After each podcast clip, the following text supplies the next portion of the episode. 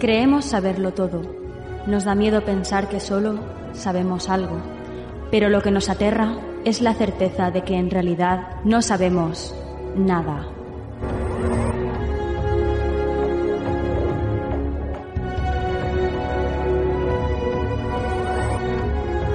Sígueme por los canales que atraviesan la oscuridad.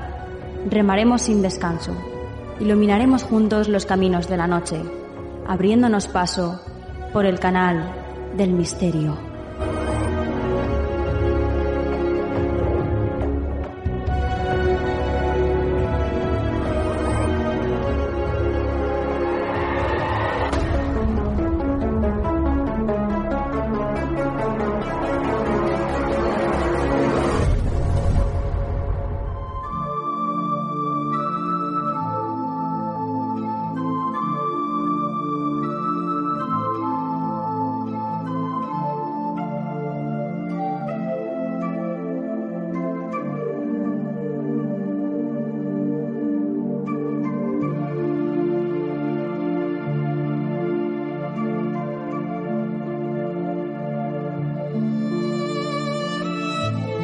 Buenas noches, soy Nuria Mejías y esto es Canal del Misterio.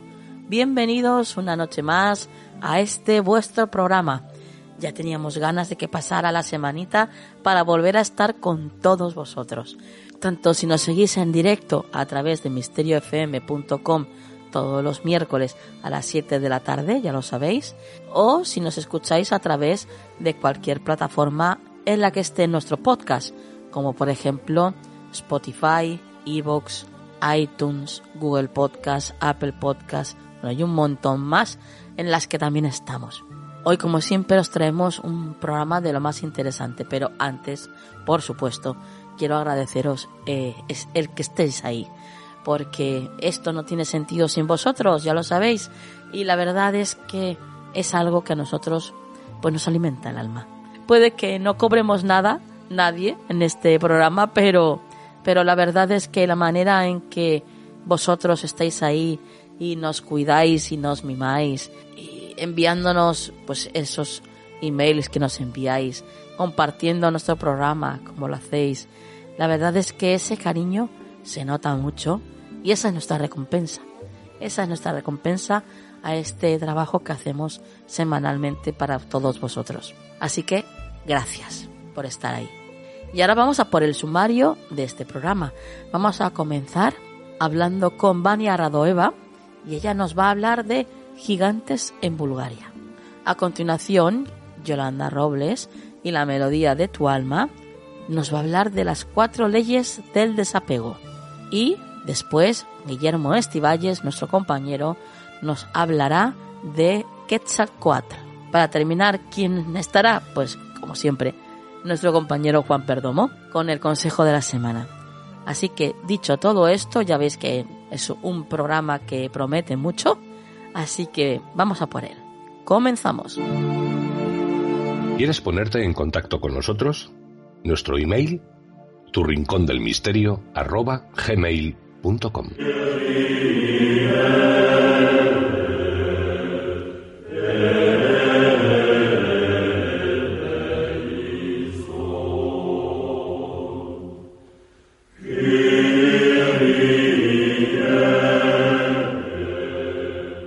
Comenzamos el programa de esta noche en la buenísima compañía de Vania Radoeva. Buenas noches, Vania. Buenas noches, Nuria. Buenas noches a todos. Abrazos desde los Balcanes. bueno, recibidos esos abrazos y enviados de vuelta, Vania. Gracias.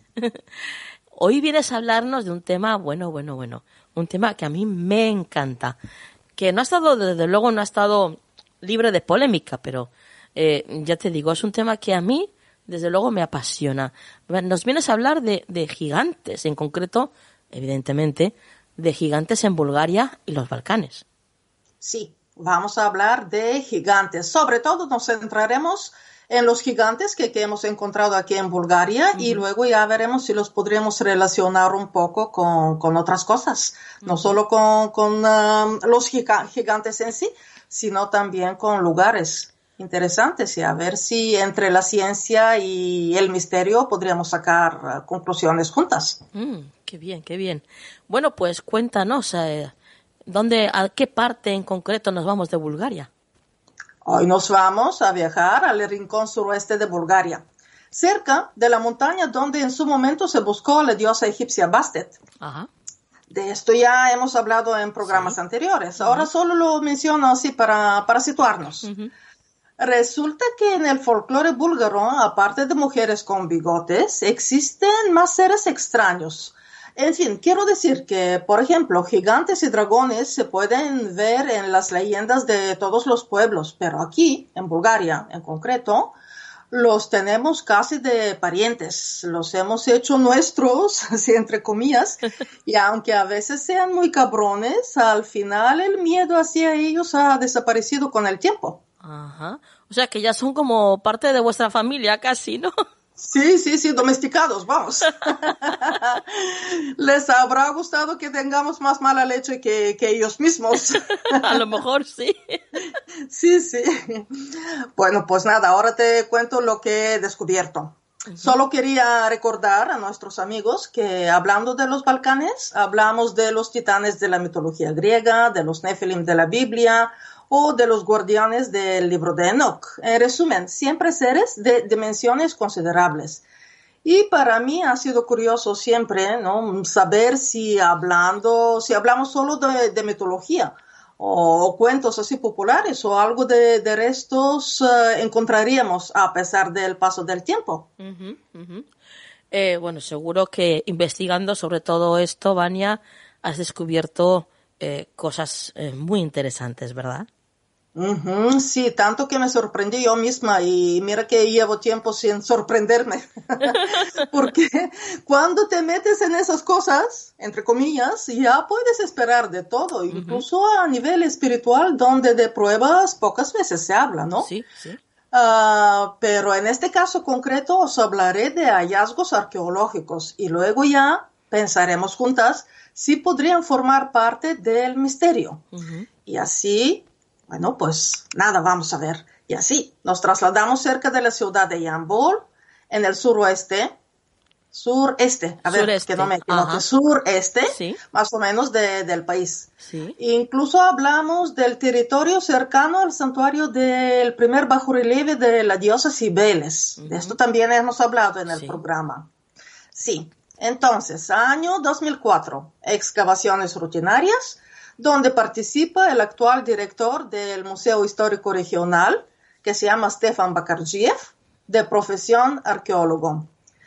De repente el grupo de científicos tropieza con una necrópolis y dentro se contabilizan los restos de 12, 12, 1, 2 hombres entre, de entre 16 y 50 años según se determina más tarde. Y ahora viene lo, lo bueno. La talla de esos hombres era entre 1,90 y 2,10 casi metros Ajá. que se dice pronto, pues dado sí. que la necrópolis fue datada a 3100 años antes de, de Cristo. Ah, el cuerpo, o mejor dicho, el esqueleto del hombre de 2 ah, metros 10 centímetros debería de pesar por lo menos unos 120 kilos, según los cálculos. Sí. Restos de humanos de épocas similares, pues nos dicen que la talla habitual aquel entonces fue como mucho unos 60. Así que estamos hablando de una diferencia de 50 centímetros en la altura de, de- de los seres. Sí, o sea, que no eran seres solamente un poco más altos que, que lo normal, sino que eran realmente, pues, eh, gigantes para la época. Y estamos hablando, evidentemente, de, de cosas, o cuerpos, mejor dicho, tumbas, localizadas, eh, eh, vamos, por, por la ciencia, que no estamos hablando de mitología y ya está. Aparte de la mitología, aquí estamos hablando, estamos hablando de, del director del Museo Regional Histórico, que de profesión es arqueólogo y que eh, personalmente ha participado en todo esto. Ah, que no se me olvide mencionar también la periodista que habló personalmente con el director del museo en Yambol, que se llama Irena Grigorova Sí. que yo doy fe, esta, esta mujer ah, tiene programas en la televisión búlgara, etcétera. Y ella apunta su, apuntó su relato y además en la otra punta del país incluso esta misma Irena Grigorova consiguió sacar una foto de huesos de gigantes. Porque siempre queda la duda y siempre es mejor así que, que tengas este tipo de, de, pruebas. Sí, sí, de documentación gráfica para que todo el mundo lo vea, claro.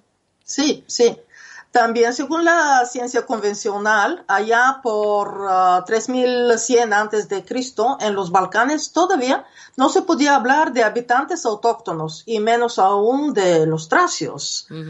Así que una posible explicación de la aparición de esos dos esqueletos podría ser que unas tribus habrían llegado desde Asia Central por las inclemencias climáticas. Pero un día, cuando salgamos un poco de las fronteras de Bulgaria y nos pasemos por Siberia, por ejemplo, os contaré de otras leyendas más que curiosas que hablan de la llegada de los primeros habitantes de la Tierra desde el espacio y de hecho hay algunos artefactos, pero más bien eh, relacionados con sus casas de esos seres. Digo, en Bulgaria encontramos los esqueletos, pero en Siberia, por ejemplo, y en Yakutia se encuentran las casas. Así que. Bueno, mm. de esto nos tienes que hablar, sí o sí. Sí, sí, además muy interesante, eh, más apasionante. Y bueno, y si, si lo pensamos un, poco así, si, si nos paramos a pensar, pues hasta hoy en día la gente en Asia no es muy alta, ¿no? Ajá. Así que mm, otro enigma más. Pues sí, sí, sí, sí, sí. Sí, pero bueno, por supuesto, yo encantado os hablaré de ellos también porque es otro tema que, que me apasiona. Y bueno, pero vamos, volviendo a Bulgaria, a nuestros esqueletos aquí, a nuestros gigantes, termino el misterio con, con, esos 12 hombres por nuestras tierras porque, porque hay más. Los 12 han estado enterrados en posición fetal y se supone que esto debería de facilitar el pasaje al más allá. En la posición que venimos al mundo, pues así nos vamos. Esto se supone, ¿no? Esto se ha dado como posible explicación. Las cabezas de todos están dirigidas al este. Hoy en día la tradición es poner la gente, digo los difuntos, con la cabeza señalando el oeste, al oeste. Ah, hay más. En el centro de la necrópolis, por debajo del primer esqueleto, se encontró ah, algo como una hoguera y esto es bastante macabro, los restos quemados de una mujer, pero de talla normal, mm, digamos una mujer terrenal. Sí, sí. Sí, sí. Y esto nos habla de un sacrificio hecho antes de empezar a enterrar ahí los gigantes, que, que es otro enigma. Obviamente aquí las preguntas que surgen son muchas, pero respuestas por ahora no hay tantas. ¿De dónde viene esta mujer? Si, si en principio ahí no, no había gente. ¿De dónde la han sacado? ¿Y por qué la han sacrificado? ¿Por qué la han quemado? Eh, o sea, me imagino, ¿eh? Imagino que se habrán hecho análisis de, del ADN para ver qué contenían los huesos de estos gigantes o cualquier otro tipo de, de análisis, ¿no? Sí, me imagino que sí. Algo se habrá hecho si han determinado la, la edad, por lo menos, pero tampoco mucho porque hablamos, date cuenta que estamos hablando de casi 5.000 años, ¿no? De, desde nuestro tiempo. no sé, tampoco se habla mucho de, esto. Yo lo, lo, lo, conozco a través de, de, Irena Grigorova, ¿no? He buscado un poquitín, he visto algo, pero muy escueto, ¿no? En los periódicos.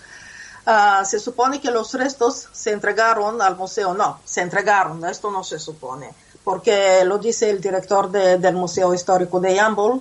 Él dice que, que, los restos se entregaron al Museo Antropológico en Sofía y deberían de estar hoy en día por ahí. Pero los análisis que, que, se han hecho, cuántos análisis se han hecho, pues tampoco muchos, porque los huesos um, estaban desgastados. Y bueno, pues no se podían sacar uh, conclusiones salvo, como digo, la, la, edad. Eso sí, los, uh, los arqueólogos sugieron, uh, siguieron excavando en, la, en, las necrópolis posteriores que descubrieron y se vio que, que bueno, que encontraron otros entierros, otras personas Ah, por la región un poco más tarde en el tiempo, pero ahí empezaron a encontrar um, esqueletos de, digamos, de altura de unos 70, unos 75 centímetros. Y estaba diciendo que, que la gente en aquel momento, pues la, los, um, los esqueletos, otra vez me repito, pero no encuentro otra palabra, pues digamos que los huesos encontrados hablaban de, de gente de 1,60. Es decir, ya había una diferencia de 10, 15 centímetros en los demás cuerpos encontrados en otras zonas. Sí, sí. Ah, curioso, ¿no? Porque en el libro de Enoch ah, habla de cómo los guardianes se mezclaron con las hijas terrenales y por lo visto los dos esqueletos gigantes no podrían dar, nos podrían dar prueba de ello, de una mezcla entre, entre terrenales, como digo yo, y esos que han venido de no se sabe dónde, esos grandes que, que han llegado de alguna forma. Y si es de, de, Asia, pues hombre, a lo mejor, pero a lo mejor no. Ajá, ajá.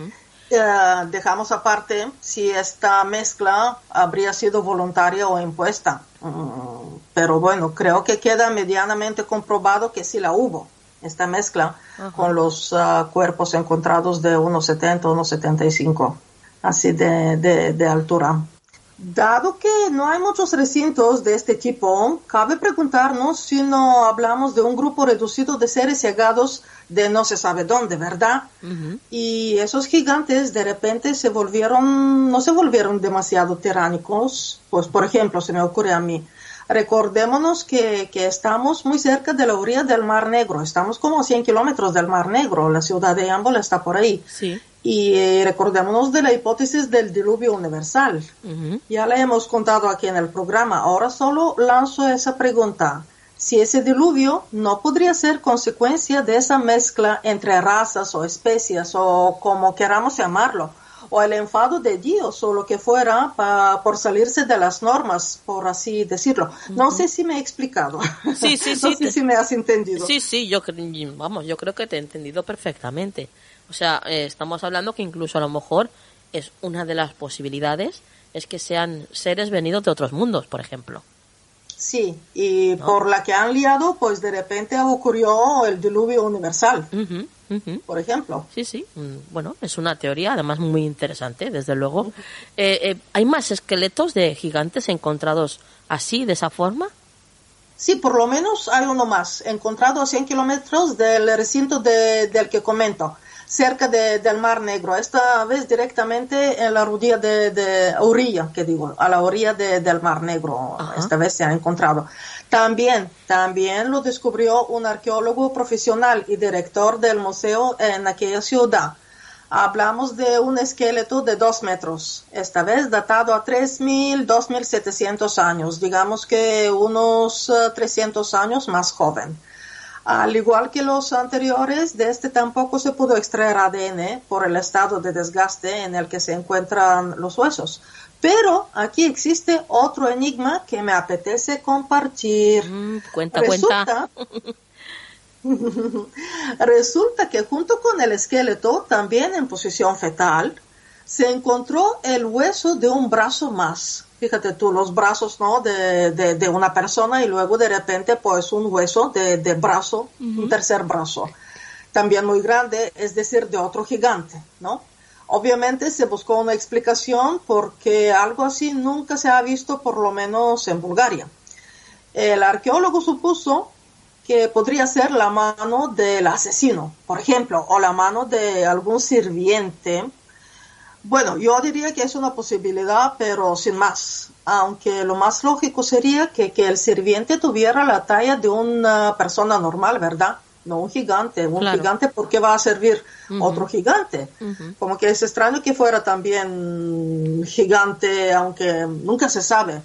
Una persona grande podría tener sus sirvientes siendo más alto y más fuerte que, que los terrenales, por uh -huh. ejemplo. Y otra pregunta, ¿cómo un hombre normal, entre comillas, se lanzará a cortar el brazo de un gigante para ponerle en la tumba del primer gigante, ¿no? Claro. es que esto, esto sugiere, por lo menos a mí me sugiere, que, que, habría, que habría más gigantes, que habría por ahí otras personas así de, de dimensiones considerables. Uh -huh. Por supuesto, lo más fácil es decir, y lo dicen, ¿no? Y lo dicen que, bueno, que alguien sufrió gigantismo, ¿no? Se llama así, ¿no? Sí. Que alguien pues alguien nació así, una broma genética y bueno, pero bueno, dos al mismo tiempo en el mismo pueblo, pues no sé, como que mucha coincidencia. Pues sí, pues sí, la verdad es que es bastante curioso. Eh, bueno, ¿se llegó a alguna conclusión? Eh, ¿Se ha sabido más al respecto? Mm, si te refieres a la ciencia convencional, nada, obviamente. Ni siquiera estoy segura de que se podrían ver los esqueletos. Ah, la próxima vez que vaya a Sofía los buscaré y os cuento más. Fenomenal. Sí, sí. Sí, sí, me he quedado yo con, con, con, así, con la espinita y espinilla y bueno, y yo los quiero ver, como sea, porque doy fe. Esto, de esto hablan arqueólogos, no, no, no una, con todo mi respeto, un campesino que anda por ahí labrando la tierra, ¿no? Sí, sí. Con todo mi respeto, no digo así el campesino, pero hombre, estamos hablando de arqueólogos. De expertos, claro, sí, sí, sí. Pero si nos paramos a pensar un poco tal y como nos gusta, saliendo de los dogmas y relacionando los hallazgos con los santuarios megalíticos por la zona, por ejemplo, también llegamos a conclusiones curiosas. En primer lugar, como dije en el principio, estamos cerca de la montaña donde supuestamente descansa Bastet, que ya, que es algo. Cerca de la cueva donde descansa Bastet supuestamente a 300 metros, hay una tumba de un ser cuyas dimensiones deberían de ser por lo menos dos metros y medio, según el ataúd que, que se encontró. Hay por lo menos dos, uh, diré imprentas, entre comillas, de pies gigantes en las rocas alrededor de, de, este santuario o esta tumba, digamos. Sí. Está el cabo con cabeza de león, que se ve perfectamente, y el anillo, formaciones pétricas, así líticas. El anillo está cerca de mi ciudad natal, como puerta hacia otras dimensiones que se considera que es, que son cosas muy llamativas y visibles de lejos y de arriba. No solo de lejos, sino de arriba se ven perfectamente. Está el santuario llamado Bekliktash, donde los uh, bloques rocosos utilizados hasta hoy en día no se podrían, uh, no podrían ser movidos. ¿ah? Y no solo están ordenados, sino también están tallados. Tú, tú los has visto, ¿no? Como son de enormes. Y bueno, pues hombre, esto se ha hecho uh, en aquella época, por ahí entonces. Mi paisana, la periodista Irena Grigorova, sugiere, yo comparto plenamente su hipótesis, de que todos esos lugares fueron creados por seres de fuerza y dimensiones excepcionales, que luego, por la razón que fuera, desaparecieron los seres, ¿no? A la vista está que, que desaparecieron, pero bueno, que, que los hubo. Y si me permite solo un inciso más, las pirámides en Egipto, por ejemplo, o la de Bosnia, pensando bien, tampoco están tan lejos. Uh, sobre todo si hablamos de, de personas enormes, se me olvidaron los ataúdes en las rocas. Aquí en Bulgaria hay por lo menos tres descubiertos, ataúdes así, en las rocas, que miden también más de dos metros y medio, como tres metros, por ahí, esas medidas. Pues quién sabe, si Atlántida existió y se encontraba cerca de España, los esqueletos de los que hablamos podrían ser incluso de Atlantes, ¿no? ¿Por qué no? Bueno, bueno, bueno, bueno, bueno cantidad de preguntas y de, y de enigmas. Lo que está claro, Vania, es que todo lo que, bueno, nos han contado en los libros, hemos podido aprender de, estos libros antiguos, eh, pues no solamente es fruto de la imaginación, sino que, que tienen parte de realidad. Sí, sí gracias a Dios. Y, y eso es lo emocionante, ¿no? En, toda la historia. Por eso nos gusta tanto indagar y, bueno, y, preguntarnos. Pero bueno, para terminar, si me permites, contaré algo relacionado con la región en cuestión. Uh, cuestión que solo enfatiza el misterio alrededor, alrededor de, los gigantes. Mm, empiezo ya a atragantarme un poco, no sé, vamos, me he emocionado mucho yo. Este tema me, me, me, gusta mucho. Vamos a ver, que aquí hemos hablado en muchas ocasiones de, de los bogomilos, los ancestros de los cátaros de Occitania. Sí. Algunos sensitivos en Bulgaria afirman que al igual que por aquí apareció ese movimiento, de los bogomilos también por aquí se extinguió. En Francia acabaron con los cátaros en 1321, quemando a la hoguera el último perfecto cátaro, Guillaume de Belibast, ¿verdad? En Bulgaria esto tardó unos 50, 60 años más y se dice que los últimos desaparecieron en la zona de la que hablamos, que ya es mucha coincidencia también. Toda la información que pude recopilar um, en su momento está en mi libro, pero en resumen, ahora diré que se habla uh, de un portal interdimensional, de donde la gente buena dejaría o dejó el planeta ya que han pasado 700 años de la profecía de Guillaume de Belibas, deberían de volver, mm, a ver si, si, si vuelven, si, si merecemos que, que, que, vuelvan. Pero esto es la esotérica. Algo concreto es el hecho de que hace años se hizo una pequeña ermita para homenajear a los desaparecidos cerca de un pozo. Poco después, un lestío decidió privatizarlo para embotellar y vender el agua y bueno, imagínate, el pozo se secó como una señal de, de, arriba, de, de, lo que fuera. Sí. Y llevaba, este pozo llevaba años y años ahí. También desapareció el río cercano y no hubo ni actividad humana desastrosa, ni terremotos o cataclismos por, el estilo. Pero bueno, esto pasó. Esto pasó después de la desaparición de, los bogomilos. Y bueno, pues um, así que a cada uno de nosotros a decidir si hubo en la Tierra gigantes, si si han estado mezclándose con, con, los humanos, qué queda de ellos y hasta qué punto hoy en día podríamos contactar con otros seres y otras dimensiones.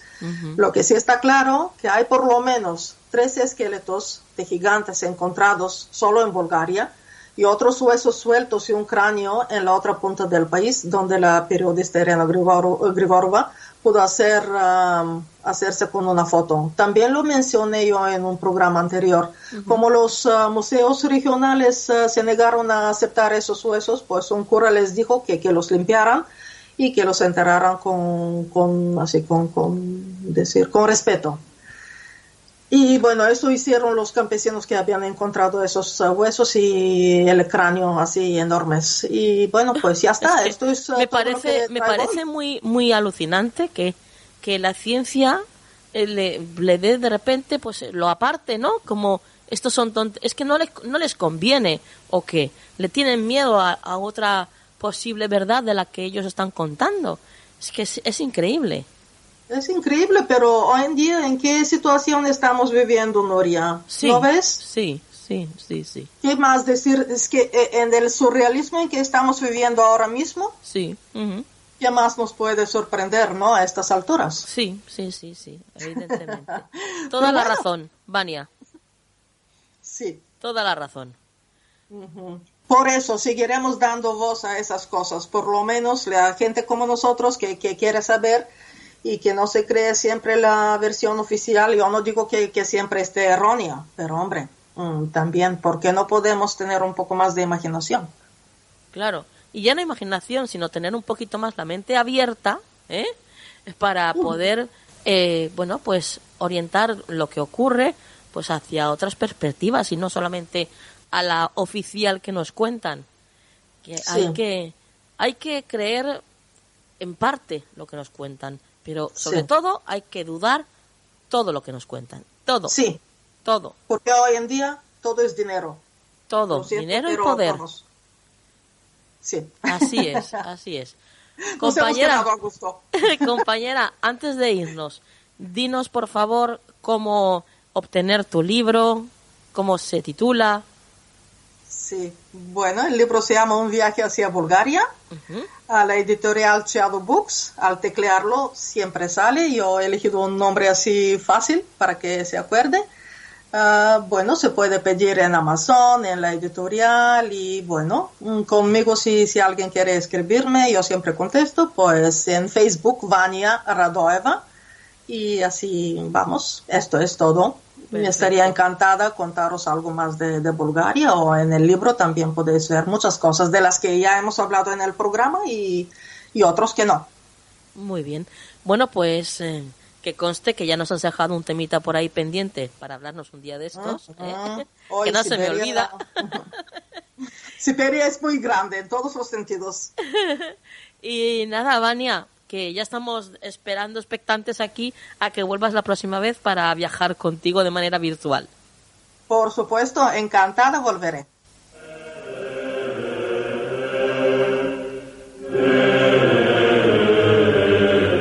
¿Quieres ponerte en contacto con nosotros? Nuestro email, tu rincón del misterio, arroba gmail.com.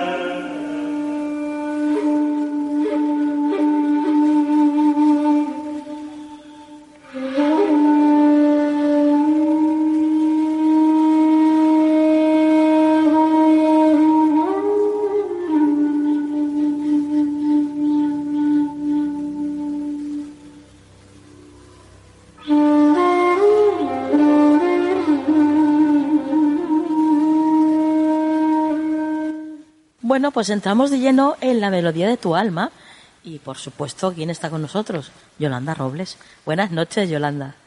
Buenas noches, Nuria. Buenas noches a todos. Eh, en esta ocasión estás con nosotros para hablarnos de las cuatro leyes del desapego para liberarnos emocionalmente. Pues sí, porque hemos, es raro el, la semana que no hablamos de o no, no utilizamos la palabra desapego y hoy he dicho tenemos que hablar del desapego. Tenemos qué que trabajarlo. Es, ¿eh? Qué difícil es practicar el desapego. Pues bastante, bastante difícil. Pero si tomamos conciencia como siempre, pues lo, mejoraremos bastante. Claro que sí. bueno, pues vamos a, aprender contigo una vez más. Yolanda, cuéntanos. Vamos, vamos allá. Pues mira, el, el, realmente eh, dentro de nuestro enfoque de crecimiento personal y la espiritualidad, el, el término desapego es la clave para que alcancemos la felicidad. Por eso he querido traer hoy al programa y dedicarnos a ello, ¿no? Significa que seamos capaces de sortear las barreras de nuestra zona de confort para dejar de necesitar, de depender y de vivir con miedo a perder dimensiones o cosas a las que nos aferramos en exceso, ¿no? Porque solamente, claro, pues solamente cuando seamos capaces de vencer al ego, que es otra palabra y otro protagonista importante, pues entonces dejaremos de sufrir, ¿no? Eh, me gustaría que hiciéramos una reflexión y es, eh, por un momentito rápido, que cada uno se preguntara a sí mismo qué es para, para nosotros la felicidad, ¿no? Y veríamos que cada uno, pues diríamos cosas distintas. Hay quien diría que feliz es quien tiene grandes eh, bienes, hay quien diría que una buena pareja, otros que una buena mm, cuenta corriente. Entonces, ¿por qué? Porque esto, todas estas cosas que acabamos de decir, pues cubre mm, muchas de nuestras necesidades más básicas. Sin embargo, esto, si lo pensamos, si lo meditamos, esto realmente nos da un, auténtico sentido de bienestar. Pues, eh, en realidad, la definición más ajustada sobre lo que podría ser o lo que es la felicidad no puede ser más simple. Y es que la felicidad, como también hemos dicho en alguna otra ocasión, es ausencia de miedo, es no saber qué es ni a qué sabe la ansiedad, ¿vale?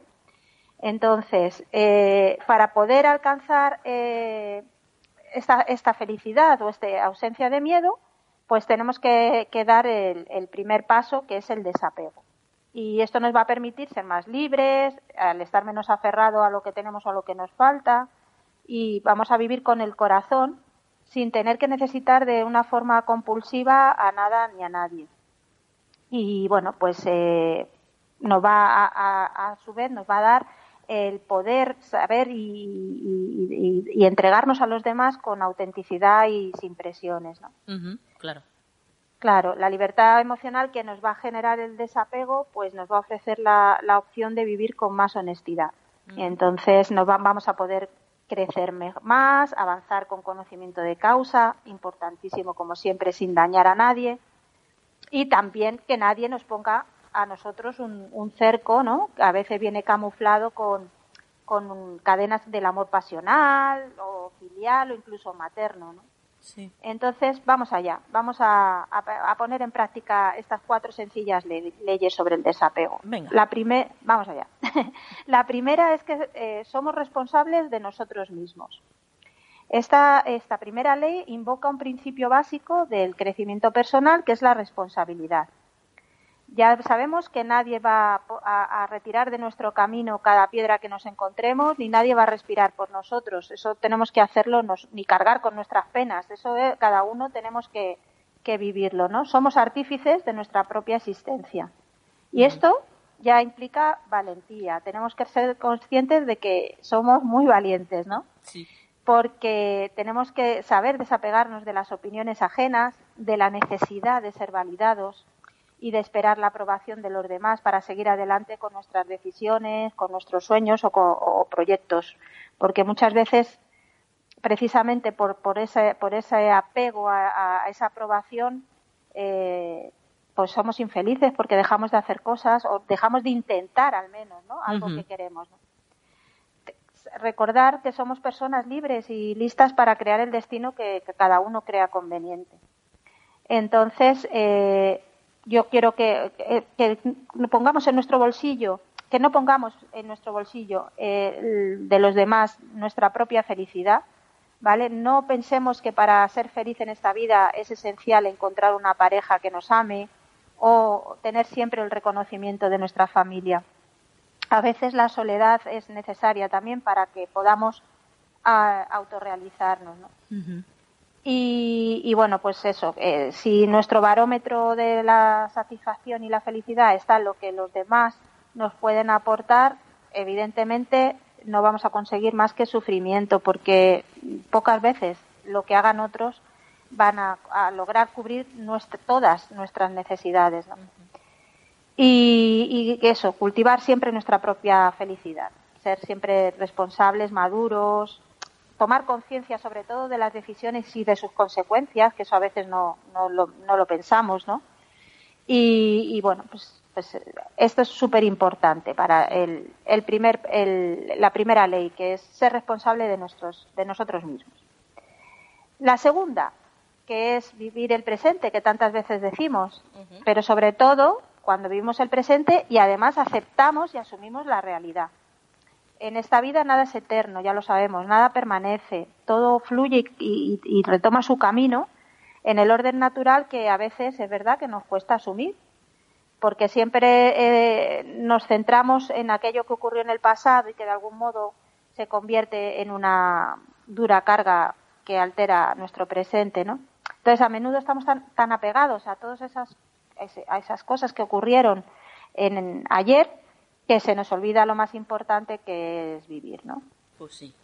Entonces, bueno, pues todo, todas estas cositas de, que han pasado, pues son pequeñas anclas que nos van poniendo cadenas en nuestros pies y, a, veces hasta anzuelos en, en el alma, ¿no? Entonces, aquí también hay que aunar fortalezas para poner la mirada en el presente y permitir sanar heridas. Tenemos que favorecer la aceptación, asumiendo las realidades y no resistirse ante ciertas evidencias porque nos va a hacer más que darnos más dolor. Mientras que si lo dejamos fluir, pues todo será muchísimo mejor. Claro. A veces no tenemos más opción que la de perdonar, incluso perdonarnos a nosotros mismos. Y entonces es lo que nos sentiremos más libres, más liberados y listos para apreciar con todos nuestros sentidos el aquí y ahora, que es en el presente donde tenemos nuestra verdadera oportunidad. Así es. La tercera ley del desapego, promover tu libertad y permitir ser libres también a los demás. Esto no, el desapego no es cortar vínculos, no, no, vayamos al extremo tampoco, ¿no? No es cortar vínculos o establecer lazos pero marcados con frialdad emocional, todo lo contrario. Tenemos que ser conscientes de que es una dimensión donde aprender a limar miedos para amar de una forma más auténtica y respetuosa. Es saber dar, y permitirnos recibir sin, sin presiones, sin necesidades ciegas, sin, sin ansiedades, ¿no? Eh, con, ese eh, sin, con el eterno temor a ser abandonado, que eso a veces viene incluso desde la, desde la infancia, ¿no? Es preferir sin necesitar al otro. Eh, otra cosa y súper otro aspecto muy, muy, muy importante a recordar sobre el desapego es que no estamos obligados a ser responsables de la vida de los otros, ¿vale? Porque muchas veces eh, hay personas que ansían tener otra pareja, ¿para qué? Para huir de la soledad o para sanar viejas heridas, ¿no? Y, no recordemos que no ninguno de nosotros tenemos la obligación de ir de por la vida, de rescatar a otros para curar sus soledades o fracturas que, se hayan generado por antiguas relaciones, ¿no? Porque estos, este tipo de lazo solo genera, nos va a generar sufrimiento. Claro. Y otro, claro, Y otro, otro apego muy intenso, que tampoco es saludable, por ejemplo, el de los padres obsesivos, ¿no? Que se exceden en la protección de los hijos, que les impiden poder madurar y avanzar. Entonces, aquí sí que es, es, la necesidad de desapegarse es vital, ¿no? Porque, claro, hay que, hay que intentar eh, aprender de lo imprevisto, de lo desconocido, para poder liberarnos un poco más de todo esto. Claro, y ser conscientes de que igual que ellos en su vida pues habrán cometido fallos y, y mm. se, se, habrán equivocado, sus hijos también tienen que pasar por esas experiencias. Eso es, eso es. Así es que es la única manera, ya lo, hemos dicho, que las cosas que nos ocurren son maestros siempre y para y no, no solo cuando uno es adulto, desde que es pequeño, pero es verdad que, que los metemos a veces en burbujas y les, les estamos impidiendo a ellos que, que hagan este, este paso, ¿no? No es este, nada que aprendan. Mm. Mm. Así que, bueno, pues eso a tenerlo muy en cuenta. y ya para finalizar, pues la cuarta ley del desapego, que es la que tenemos que asumir las pérdidas que van a sucederse tarde o temprano. Eh, ¿Esto qué quiere decir? Pues que, como sabemos, en toda corriente budista y espiritual está, está presente la idea de la impermanencia. ¿no? Hablamos de, de, la dimensión donde estamos obligados a entender sí o sí que en esta vida nada perdura, nada puede contenerse eternamente. Las relaciones e incluso las cosas materiales, pues ¿qué ocurre? Que cambian, maduran y a veces pues terminan desvaneciéndose, ¿no? Con lo cual tenemos que asumir, por lo tanto, la idea del cambio, la, de la ausencia, e incluso de la pérdida como una ley vital a la que no podemos cerrar los ojos, porque es así, o sea, no, por mucho que no queramos que ocurra, en algún momento ocurrirá, ¿no? Sí, sí, sí. Algunas personas, claro, algunas personas irán para siempre los, los, niños, pues como debe de ser, crecerán. Algunos amigos, pues dejarán de serlo. Y algunos amores se irán de, del calor de nuestra mano. ¿no? la, vida, la vida está en constante movimiento y, y tenemos que aprender a fluir con ella. Ya está.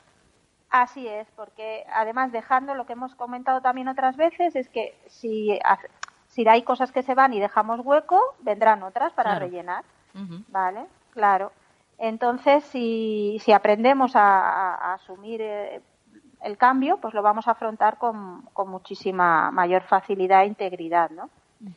y, y, lo que tenemos también que, que, ser muy conscientes es que lo que nunca va a cambiar es nuestra capacidad de amar. Y esto siempre tiene que empezar por nosotros mismos. Y ahí, como decimos, esto si lo hacemos con nosotros mismos, saldrá, lo haremos con los demás y así, ¿no? Sí, sí. Entonces, para terminar, que ya sé que nos mando deberes. Ah, ya, ya, ya, ya, ya decía yo, digo, uy, a ver si hoy también los libramos, no. No, hoy no, ya no os puedo dejar tantos días sin deberes. Si queremos realmente empezar a practicar estas cuatro leyes del desapego, eh, os recomiendo que empecemos a identificar las emociones y los sentimientos que nos generan los objetos de apego que puede ser una que tengamos cada uno, ¿no? Que puede ser una persona, una situación, una pertenencia. Es un ejercicio en realidad sencillo. Eh, ahí ponemos, en, por ejemplo, en una hoja, pues eso, qué emociones, qué sentimientos nos, nos generan. Y luego, una vez que los tenemos ya, es preguntarnos a nosotros mismos qué propósito cumplen en nuestra vida estas, esta persona, esta situación o, o la pertenencia de algo, ¿no? Y tenerlo siempre presente. Y una vez que hemos hecho este ejercicio, para finalizarlo, agradecer lo que estas cosas o esta persona hizo por nosotros y dejarlo ir. muy bien, muy bien. Bueno, Así. es fácil de hacer. yo creo que lo más, lo más importante y lo más difícil es ponerse. Eso es. ¿Eh? Eso, es, lo que más nos cuesta. Sí, así es. Porque una vez te pones, pues bueno, ya estás ahí delante del folio, ¿no? Sentado en la mesa, tal, pero pero lo que más cuesta yo creo que es eso, el coger ese momento para ti para, para hacer esto, esta práctica. Igual que esto, cualquier otra cosa. ¿eh? me, refiero pues a, meditar o cualquier, cualquier otra cosa, vamos. Sí, sí, sí, sí. Es el, el dar el primer pasito, el, el, buscar ese momento y hacerlo. Pero una vez que lo, que lo encuentras y te propones, pues nada, luego son cinco minutos y, y, y, la, la sensación de bienestar que luego siente por haber reflexionado, por haber meditado.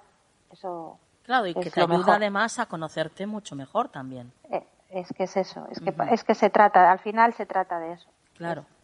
Bueno, Yolanda, qué, qué bonito. Estas cuatro leyes del desapego me han encantado. Sí, sí. Tus vías de contacto. pues podéis poneros en contacto conmigo a través de Facebook, Instagram y Twitter en la melodía de tu alma o podéis también enviarme un correo a la melodía de tu alma gmail.com. Muy bien, pues compañera, hasta la próxima. Hasta la próxima, Nuria, y a todos.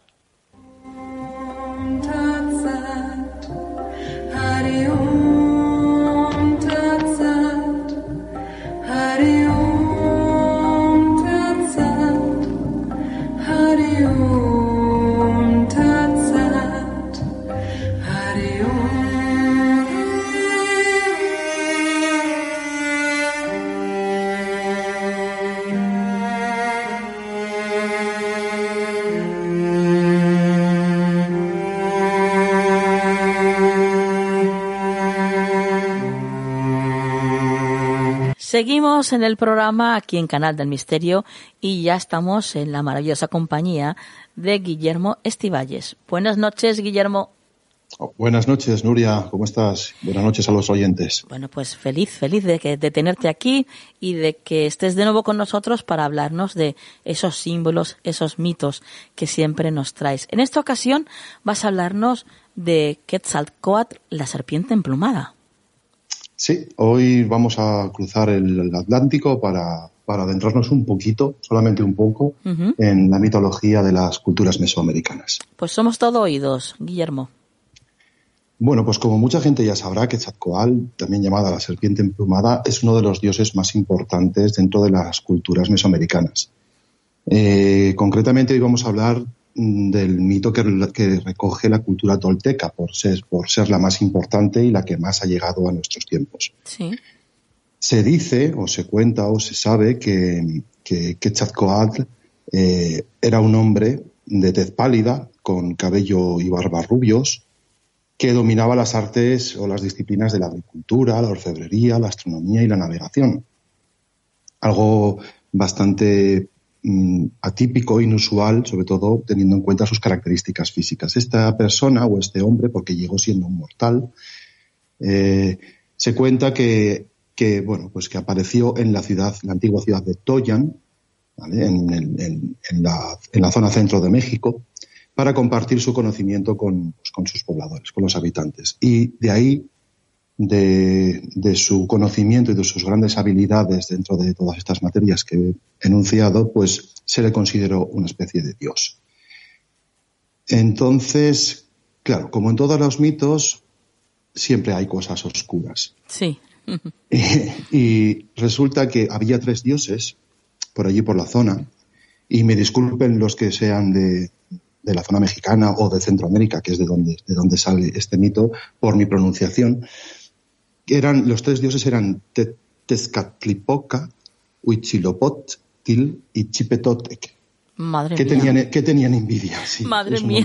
para, para nuestro idioma es un poco complicado. Muy complicado, sí, sí. Pero bueno, estas tres deidades tenían una gran envidia hacia, hacia la figura de Quetzalcoatl, de la serpiente emplumada. ¿Vale? Porque se hizo eh, pues, con, pues, con la amistad y con, y con la buena aventuranza de, de los pobladores de, la zona. Sí. Antes de nada hay que decir que en el idioma nahuatl, que es el que se hablaba en la zona de México y Centroamérica, Quetzal significa pájaro esmeralda y Coatl significa serpiente. Por tanto, Quetzalcoatl sería el pájaro serpiente verde o algo así, o emplumado. Eh, estos tres dioses eh, urdieron un plan para, para expulsar o para, o para afrentar a Quetzalcoatl y le visitaron una noche y con artimañas lo emborracharon de pulque. Lo emborracharon de tal manera y lo pusieron tan, tan ebrio que al final este hombre o este dios tu, cometió incesto con su hermana. Y claro, al despertar de la borrachera, con esa resaca tremenda que, el pulque da, una bebida que yo he probado y es súper intensa, la verdad, eh, avergonzado, Quetzalcoatl decidió huir de, la región, huir de la zona, embarcar y atravesar el océano, no sin antes prometer que volvería. ¿Hasta aquí todo bien? El tema es que em, en el calendario tolteca, porque todas las culturas mesoamericanas tenían un calendario que, por cierto, es bastante preciso, casi tanto o incluso tanto como el gregoriano que utilizamos aquí en Europa, o que utilizamos ahora en el, mundo occidental. ¿Vale? La llegada de los españoles, concretamente de Hernán Cortés a las costas mexicanas, coincidía con el año 1502. Coincidía con la llegada, con la supuesta llegada de Quetzalcoatl. Y qué casualidad, si es que las casualidades existen, que Hernán Cortés era un hombre alto, de tez pálida, con barba y pelo rubio, que dominaba la agricultura, que él y sus gentes dominaban la, agricultura, la orfebrería, la astronomía, la navegación y el arte de la guerra. Esto sirvió para que, para que la civilización tolteca los acogiera en su seno, les diera cobijo y, y además les concediera una ventaja táctica a la hora de conquistar ese territorio. No solo, una, no solo ventaja táctica, sino también una subordinación total inicial, pues los creían dioses. Esto es algo que también se sabe. Entonces, bueno, pues estamos hablando de un dios eh, que en un principio era humano, que pasó a, a tener la potestad de deidad y que además choca contra las, contra las deidades del otro lado del charco, que eran inmortales y eran todopoderosos, y en este dios, sin embargo, estos dioses mesoamericanos, una cosa que a mí me parece una característica muy hermosa era que tenían todos los defectos y todas las virtudes de los seres humanos. Quetzalcoatl se supone que representa, tanto la serpiente como el pájaro, representan el lado, la dualidad físico y espiritual del ser humano. De ahí que era un hombre que después se convirtió en Dios. Y se piensa que este mito surgió a raíz de, la llegada de los vikingos, porque se piensa que fueron los primeros europeos en pisar las costas americanas. Allá por el año 1000, un, capitán vikingo, un caudillo vikingo llamado Leif Erikson, hijo de Erik el Rojo, llegó a esas tierras y se asentó durante varios años aunque también se sabe, o al menos se cree, que en el año 700 otros barcos vikingos pudieron llegar a la zona. Entonces se piensa que este mito pudo surgir a raíz de esa visita de los noreuropeos a las costas mexicanas. Todo esto mm, llevó a, pues, al inicio de la conquista de, América por parte de, de, lo que antiguamente era el Imperio Español y a la caída de, o al inicio de la caída de, de, los aztecas y de todas las culturas mesoamericanas. Aunque bueno, después, unos años después, eh, todo se revertiría en la conocida Noche Triste, en la que Hernán Cortés y sus huestes tuvieron que huir de la ciudad de, creo que era Tecnoticlán, porque los indígenas, las personas que allí vivían, los dueños de aquella tierra, se dieron cuenta de que no eran más que seres humanos que intentaban aprovecharse o que estaban aprovechándose de su de su indefensión y de sus creencias y sus, y sus, ¿cómo decirlo?, supersticiones. Así que tenemos eso, a una figura mm, que después se representa, se puede, se puede encontrar en multitud de lugares de culto dentro de, dentro de templos y dentro de, edificios de, la, de, las culturas mesoamericanas, que, bueno, que, que, tiene un gran poder y una gran presencia dentro de, dentro de la cultura antigua incluso en nuestros días. ¿Qué te parece? Pues me parece, la verdad es que es súper interesante el conocer estas historias de, de estos mitos, de estos símbolos que han representado tanto en, en civilizaciones antiguas y que incluso actualmente todavía también tienen representación para, para la civilización actual. Es, es impresionante, la verdad. Y esto es un, poquito solamente, como nos decías, ¿verdad, Guillermo? Sí, es un poquito porque, porque bueno, las culturas mesoamericanas y la cultura, eh, la, cultura maya, por así decir, tiene más de dos mil años de, de, historia. Entonces, eh, como todos los mitos con, que, que, se alargan tanto en el tiempo, hay muchísimas versiones de la vida de, este, de, este, de esta serpiente emplumada, de sus, de sus de los acontecimientos que, llevó a cabo, de cómo apareció y de cómo desapareció y, volvió a surgir. Entonces, simplemente lo que he hecho ha sido intentar sintetizarlo todo dentro de la cultura tolteca que se resume entre los siglos, se cree que se resume entre los siglos 8 y 10 después de Cristo. Pero bueno, podríamos estar hablando, digo, dos días y no, y no abarcar todo lo que hay acerca de, este mito tan fascinante. Interesantísimo, como siempre, Guillermo. Bueno, lo dejamos aquí, tus vías de contacto. Mis vías de contacto, eh, he vuelto a abrirme una página de Facebook, bueno, he vuelto a activar mi página de Facebook, se me puede buscar por mi nombre, Guillermo Estivalles, y quien quiera también puede escribirme por correo electrónico a guillermoestivalles.gmail.com. Estaré encantado de responder a quien quiera ponerse en contacto conmigo y de establecer una amistad o, una línea de contacto. Qué bien, qué bien, qué bien. Maravilloso. Bueno, pues compañero, hasta la próxima. Hasta la próxima, Nuria, y buenas noches a todos los oyentes de Canal de Misterio.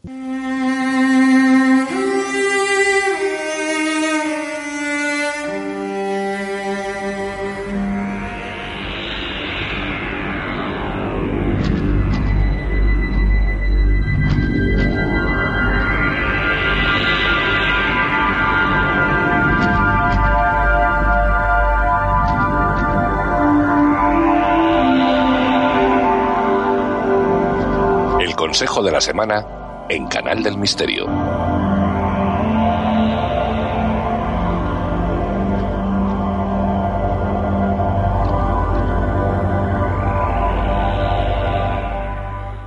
Buenas noches, Juan Perdomo.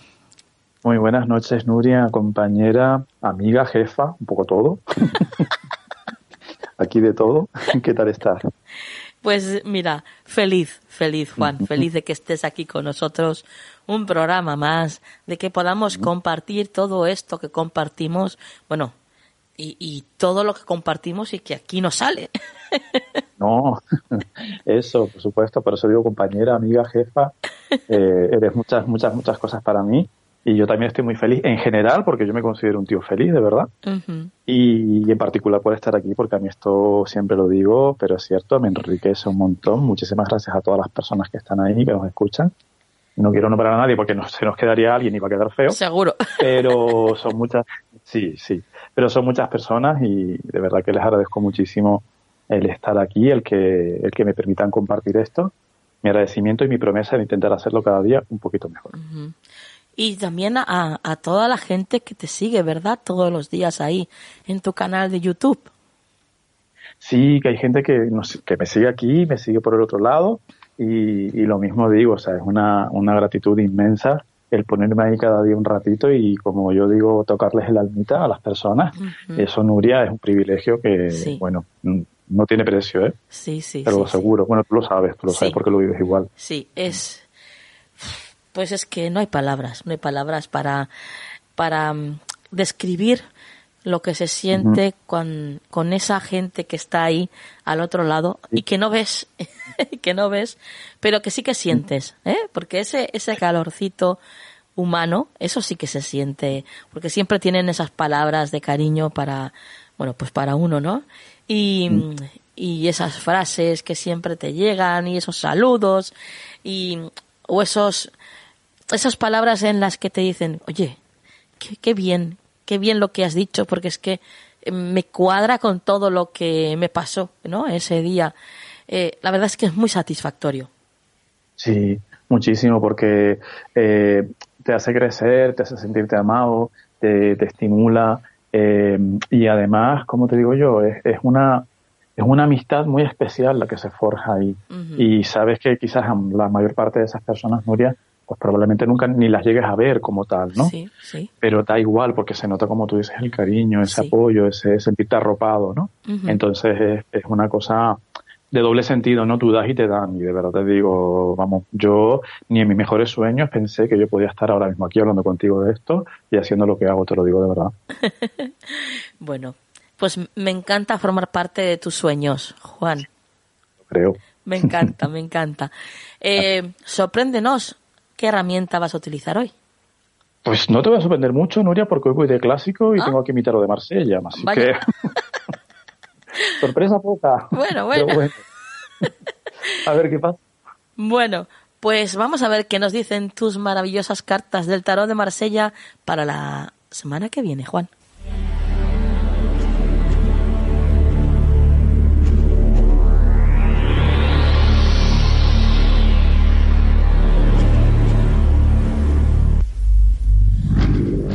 Cuéntanos. Pues mira, Nuria, qué consejo más bonito y más bien traído a esto que estábamos hablando ahora. Un consejo que yo sé que puede que nos cueste un poco poner en práctica por lo sencillo que es. Nuria, tres de copas. Hay que celebrar la vida esta semana. El consejo es que, que yo sé que todos tenemos cosas, dificultades, cosas cotidianas, pero el consejo es que esta semana, Nuria, encontremos un huequito o varios, todos los que se puedan, pero al menos un huequito al día para pararnos un poco y ser conscientes de nuestra vida, de celebrar. Tres de copas para mí es una de las cartas más bonitas de todo el mazo. Nos habla de los encuentros con los amigos, de la celebración de la vida, de la alegría, Nuria, de practicar eso. Y por eso digo que puede que nos cueste un poco el ponerlo en marcha, porque muchas veces estamos sobrepasados eh, además de un par de años o tres a esta parte, con más razón por todo lo que hay, ¿no? Em, pero por eso mismo yo creo que desde arriba nos están diciendo, nos están aconsejando, párate un poco, un segundito, un ratito al día, Nuria, y mira a tu alrededor la belleza, mira a tu alrededor la alegría. También, eh, como consejo sería, vamos a acercarnos a los demás, vamos a fijarnos más en lo que compartimos que en las diferencias que nos separan. Vamos a ser amigos independientemente de nuestras creencias, nuestras opiniones. O sea, buscar eso, buscar la concordia, porque el ser humano necesita mucho del ser humano, Nuria. y, y, en muchos momentos nos aislamos y nos medio enfadamos, nos enfurruscamos, porque si tú piensas así, yo pienso allá. Y en verdad, si te paras a pensarlo, es que somos iguales. ¿Qué, nos separa? ¿Qué nos puede separar en un momento dado? ¿Una ideología, un criterio? Qué cosa tan tonta, ¿verdad? Entonces, el consejo esta semana es, por favor, ábrete a la vida, celebra la vida, búscate un ratito para tomarte algo contigo mismo, con algún amigo, alguna amiga, quizás incluso personas que, por lo que sea, eh, llevas tiempo que no contactas con ellos, aunque sea a través de una llamada telefónica, aunque sea en la distancia, da igual. Pero esta semana, Nuria, yo, no, yo creo que no solamente es un consejo, yo creo que es un poco casi una obligación el acercarnos a la vida, el, buscar ese momento para ser felices y para darle la oportunidad a la vida de que nos satisfaga, que muchas veces se lo ponemos difícil. ¿eh? Ella está intentándolo, pero nosotros nos fijamos En, lo negativo y nos quedamos en la superficie de las cosas cuando son mucho más profundas en realidad. Así que mira, muy, muy traído a lo que decíamos ahora. Pues Valorar y celebrar la vida a cada instante y celebrar eso, el compañerismo, la amistad, la camaradería, Nuria. Qué bien. Es muy importante. Qué bien, qué bien. Bueno, pues Juan, ¿tus vías de contacto? Claro que sí. parotarot.gmail.com más 34 691 402 203 y tanto en Twitter como en Instagram como en YouTube, por supuesto, Juan Perdomo. Pues compañero, hasta la semana que viene. Hasta la próxima semana, Nuria. ¿Quieres ponerte en contacto con nosotros? Nuestro email, tu rincón del misterio, arroba gmail.com. Y llegamos al final del programa, qué lástima, ¿verdad? Mm, se pasa tan rápida esta horita que estamos juntos. Y lo que aprendemos, ¿eh? Y lo que aprendemos y lo que compartimos, que de eso se trata, de compartir siempre y por supuesto de, pues eso de entretenernos de mm, dejar de pensar un poco en, en, todos los problemas que tenemos en nuestra vida cotidiana en todos esos problemas que nos rodean tanto a nivel individual como a, nivel grupal colectivo social eh, mundial incluso ya sabéis a qué me refiero no bueno pues este momento espero que haya servido para distraeros de todo eso y que haya aportado un poco de luz a vuestra vida. Si eso ha sido así, desde luego yo me quedo más que satisfecha. Así que ahora vamos ya a por la frase de la semana. Tú eres un ser de luz. Los seres de luz no brillan por su aura ni su luminosidad solamente. Ellos se reconocen por el amor que son capaces de hacer sentir a quienes les rodean o están en su contacto. Su sola presencia llena todos los espacios que visite. Recuerda, eres un ser de luz.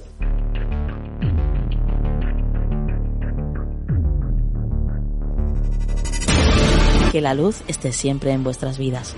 Hasta la semana que viene.